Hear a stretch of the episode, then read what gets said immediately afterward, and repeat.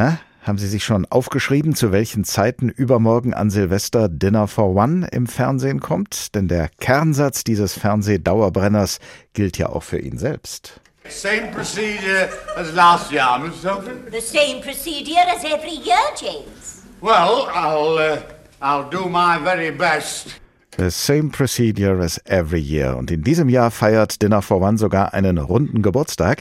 Denn vor 50 Jahren, 1972, gab es das Dinner zum ersten Mal an Silvester. Und die Aufzeichnung selbst ist nochmal zehn Jahre älter. Sie stammt nämlich von 1962. Das heißt, mehrere Generationen kennen sie inzwischen diese immer wieder umwerfend komische Geschichte von Miss Sophie, die zu ihrem 90. Geburtstag vier alte Werkgefährten zu einem mehrgängigen Abendessen eingeladen hat. Alle vier sind allerdings inzwischen verstorben, sodass der Butler James einspringen und bei jedem Gang vier Gläser, zunächst mit Sherry und dann nacheinander mit Weißwein, Champagner und Portwein leeren darf oder muss. Auch in diesem Jahr werden wohl wieder Millionen Menschen hingerissen zuschauen, denn die bisherige Rekordeinschaltquote von Dinner for One ist gerade mal ein Jahr her und vielleicht wird sie ja in diesem Jahr noch getoppt. Worauf beruht der einzigartige Erfolg dieses Kultstücks? Darüber habe ich vor der Sendung mit meinem Kollegen Rainer Dachselt gesprochen, Kulturredakteur im Hessischen Rundfunk und selbst Autor vieler satirischer Texte. Ich habe ihn gefragt, welches Geheimnis steckt hinter dem Erfolg von Dinner for One? Also ich glaube, weil gerade von Texten die Rede war, dass es einfach zuerst mal eine großartige Varieté-Nummer ist. Also diese absolut professionelle Stolperei über dieses Tigerfell, das ist einfach künstlerisch äußerst raffiniert und perfekt gemacht.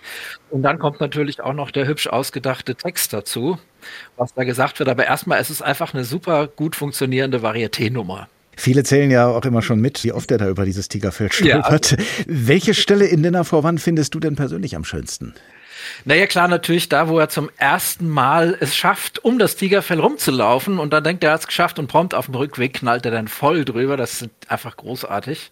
Kann man auch immer wieder sehen. Und ich mag auch sehr, wer, während er selber immer voller wird, diese längst verstorbenen älteren Herren am Tisch nachmacht und ihre schleimigen Komplimente für Miss Sophie dann immer mit seinem Younger than ever. Also so, sie sind so jung wie nie zuvor, werden immer jünger und dabei wird er ja immer betrunkener und immer ausfälliger und ekliger, aber das ist sehr witzig gemacht.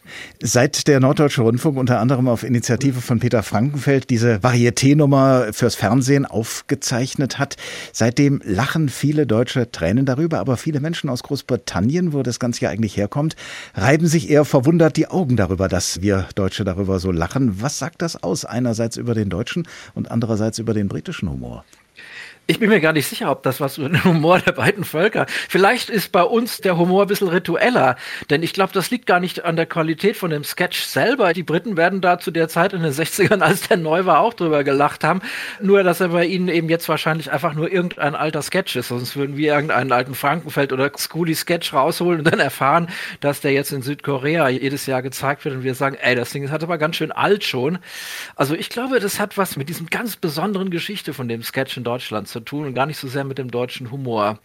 Alt ist dieser Sketch für uns ja auch. Was hat der denn für eine besondere Geschichte hier in Deutschland, die ihn hier gerade so erfolgreich macht? Naja, durch die Decke gegangen ist er natürlich, seit er zu Silvester jedes Jahr gezeigt wird.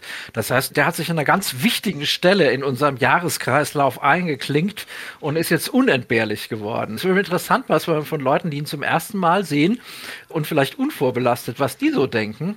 Denn die alle anderen haben natürlich ganz klare Erwartungen, dass die Laune steigt und wir wissen schon genau, was kommt. Und das ist ja gerade das Großartige. Ne? Also ich kenne das von Kindern, denen es auch beim Humor gar nicht wiederholt genug sein kann. Ja, also beim zehnten Mal wird der Witz erst richtig lustig. Und und ich glaube, so hat er bei uns auch funktioniert. Und dann ist er noch in diese hoffentlich gute Silvesterstimmung eingebaut, wo man sich so langsam auf den Jahreswechsel freut. Also der hat eigentlich eine so privilegierte Stellung in unserem Gefühlsleben, der muss einfach funktionieren. Wo die vielbeschworene ganze Familie da herummockt und dann komischerweise auch die Jüngeren wahrscheinlich irgendwann anfangen, Dinner for One gut zu finden. Inzwischen gibt es ja neben dem Original noch zahlreiche Dialektfassungen von Dinner for One. Da gibt es ja durchaus auch geteilte Meinungen drüber. Für die einen kommt nur das Original in Frage, die anderen lassen sich gerne auch auf diese anderen Varianten ein. Welche Bedeutungen haben diese Dialektvarianten verglichen auch gerade mit dem Original? Das ist natürlich immer schön, durch so eine Variation das Ganze auch am Leben zu halten, dass man jetzt da nicht nur so einen Kult um den alten Streifen macht. Wenn ich ganz ehrlich bin, ich habe einige davon gesehen und mir fehlt eben genau dieses Varietéhafte. Der Freddie Frinton, der den Butler spielt, der ist halt einfach ein Artist und das sind die meisten anderen nicht. Die spielen das dann halt Comedians oder Schauspieler und das ist wacker, ja, das ist auch okay, aber es hat natürlich dann den Vorteil, dass man sozusagen heimatliche Klänge holt und dass das Ding auch irgendwie weiterlebt durch diese neuen Fassungen, dass man so den Eindruck hat, da ist noch irgendwas, ja, da wird also nicht nur so ein Kult um so einen alten Gegenstand gemacht. Ne? Insofern hat das alles seine Berechtigung und einige finden das sicher sogar klasse und so gut wie das Original. Miss Sophie feiert ja, wie gesagt, schon 60 Jahre lang ihren 90. Geburtstag und seit genau 50 Jahren tut sie es jedes Jahr an Silvester. Werden wir denn auch in 50, 60 Jahren noch über sie und ihren Butler James lachen?